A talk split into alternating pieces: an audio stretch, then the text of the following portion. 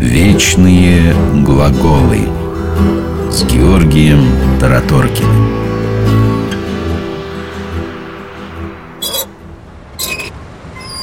Что вы делаете? Зачем вы царапаете мою машину? Затем, что вы поцарапали мою Можно же было решить вопрос как-то по-другому и не портить мою машину Око за око, зуб за зуб Все по Какое закону око? Какой зуб? По закону вы должны были вызвать полицию Вообще-то такой закон есть. И звучит он так. Око за око, зуб за зуб, руку за руку, ногу за ногу. Обожжение за обожжение, рану за рану, ушиб за ушиб. Это один из библейских законов, полученных Моисеем от Бога на горе Синай. Получается, что Бог призывает древних евреев мстить друг другу. Именно так кажется. На самом же деле все было ровно наоборот. Этим законом месть ограничивалась.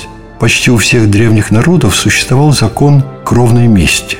Он предписывал членам пострадавшего рода мстить не только конкретному виновнику, но и всему роду обидчика.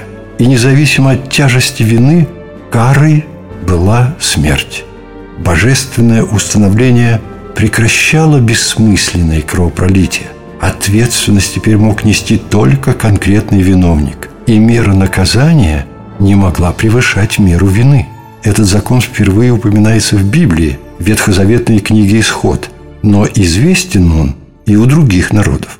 У римлян, например, он носит название «принцип Талиона» и имеет несколько иной смысл. Согласно этому принципу, мера наказания должна воспроизводить вред, причиненный преступлением. Чувствуете разницу? Но, как известно, зло порождает новое зло. И нет конца этой цепи зла. И Бог уже не устами пророка, а сам лично призывает людей прервать порочный круг злобы любовью и прощением. Христос в Нагорной проповеди говорит, «Вы слышали, что сказано? Око за око и зуб за зуб. А я говорю вам, не протився злому, но кто ударит тебя в правую щеку твою, обрати к нему и другую.